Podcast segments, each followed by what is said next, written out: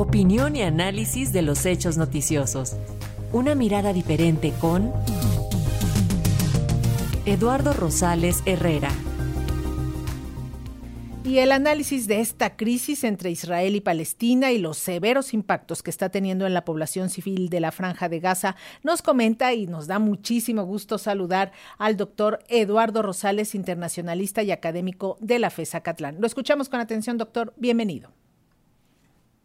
Mira, Lenny, queridos amigos radioescuchas, el conflicto armado entre Israel y Palestina ha cobrado dimensiones catastróficas desde el ángulo que se le quiera ver, particularmente para los más de dos millones de habitantes que viven en Gaza.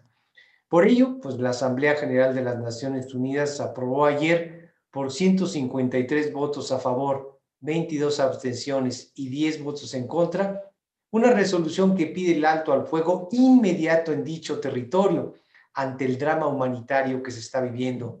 Sin embargo, dicha resolución no tiene carácter vinculante. Dicho en otras palabras, no es obligatoria.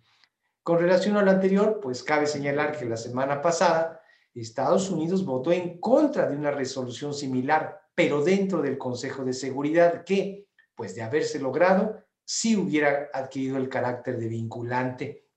Todo esto se da en razón de que casi a 70 días de la incursión del ejército israelí a la franja de Gaza, ya se han registrado casi 19 mil muertes y más de 50 mil heridos, como lo acaba de señalar la, la nota informativa, la mayoría de los cuales carecen de la más elemental atención médica, lo que hace prever que muchos de los lesionados pronto morirán.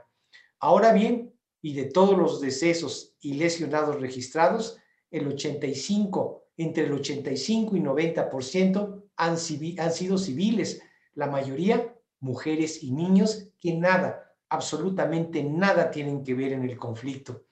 En este contexto, pues es preciso señalar que Estados Unidos ha sido un aliado incondicional del gobierno israelí, del ultraderechista, antipalestino, y corrupto Benjamín Netanyahu, al que ha apoyado fuerte y querido desde todos los ángulos y en todos los foros. Baste señalar que Estados Unidos le otorga a Israel desde los tiempos de Barack Obama una ayuda económica anual, principalmente destinada al rubro militar, que rebasa los 3.800 millones de dólares. Aunado a esto, el presidente estadounidense Joe Biden ha solicitado al Congreso de su país una ayuda adicional para Israel por la escandalosa cifra de 106 mil millones de dólares, algo que, por cierto, no todavía no lo aprueba el Poder Legislativo estadounidense. Sin embargo, el presidente Biden, al margen del Congreso, aprobó de urgencia la venta a Israel de casi 14 mil proyectiles para vehículos militares que el ejército israelí ha utilizado en sus tanques para atacar blancos palestinos. Como podemos observar, Estados Unidos es sin duda el brazo fuerte de Israel cuyo gobierno se ha extralimitado en su invasión al territorio de Gaza y ha cometido y sigue cometiendo un verdadero genocidio. El ejército de Netanyahu sigue atacando por mar, aire y tierra a todo el territorio de Gaza eh, de, manera indiscriminada. Por ejemplo, pues basta señalar que su ejército de manera cotidiana utiliza helicópteros artillados y aviones de combate contra milicianos palestinos y no ha cesado el bombardeo a la franja de Gaza desde el pasado 7 de octubre. La destrucción ocasionada en ese territorio es, en palabras de Joseph Borrell, alto representante de la Unión Europea para la Política Exterior, incluso mayor, cito textualmente, incluso mayor que la destrucción que sufrieron las ciudades durante la Segunda Guerra Mundial. Esto significa que es un enfrentamiento absolutamente asimétrico, pero sobre todo inhumano, que viola flagrantemente las normas del derecho internacional humanitario. Lo peor es que las Fuerzas Armadas israelíes ahora atacan a palestinos supuestamente militantes de Hamas con municiones de fósforo blanco que Estados Unidos les suministró, pero para iluminar campos de batalla en combates nocturnos, no para atacar personas. Aunado a lo anterior, Israel ha iniciado el bombeo de agua al complejo de túneles en Gaza, que efectivamente jamás ha utilizado y sigue utilizando en su guerra contra Israel, pero que en la actualidad también sirven de refugio a miles de personas y hasta probablemente ahí se encuentren los rehenes israelíes secuestrados, este, por el grupo terrorista. Seguramente por estas dos noticias, el presidente Biden dijo este martes que el gobierno de Netanyahu está perdiendo el apoyo estadounidense e internacional y lo tachó de ser el más conservador de la historia de Israel y además de señalarlo como el primer obstáculo de la solución de fondo que sería la creación de dos estados, el de Israel y el de Palestina.